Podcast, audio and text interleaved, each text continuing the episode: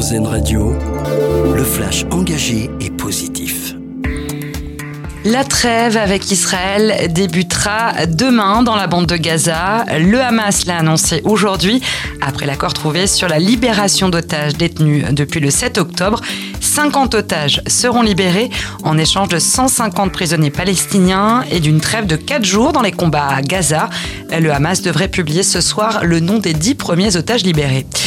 La mesure était réclamée de longue date par les associations écologistes. La mairie de Paris annonce sa volonté d'abaisser la vitesse sur le périphérique à 50 km/h à partir de septembre 2024, après les Jeux Olympiques. Objectif affiché par la municipalité, améliorer la qualité de l'air, diminuer les nuisances sonores, résorber la congestion et réduire la consommation de carburant. C'est la doyenne des maires de France. Yvette Vigier, 90 ans, est décorée aujourd'hui par Emmanuel Macron de la Légion d'honneur. Elle est élue sans étiquette politique. Elle dirige la commune de Nabira en Dordogne depuis 1989.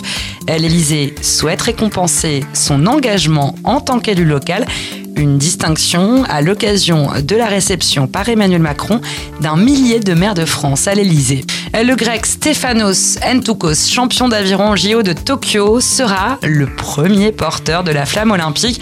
La cérémonie d'allumage de la torche aura lieu à Olympie le 16 avril.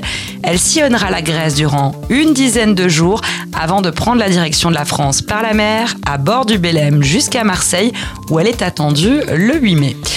On termine avec notre dossier solution à lire sur positiver.fr.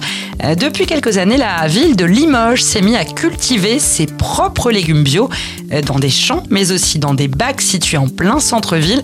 10 euh, tonnes de légumes ont déjà été récoltées en 2023. Ils ont permis d'alimenter les cantines des crèches, des écoles et des maisons de retraite, mais une partie d'entre eux a aussi été donnée gratuitement aux habitants et aux habitantes.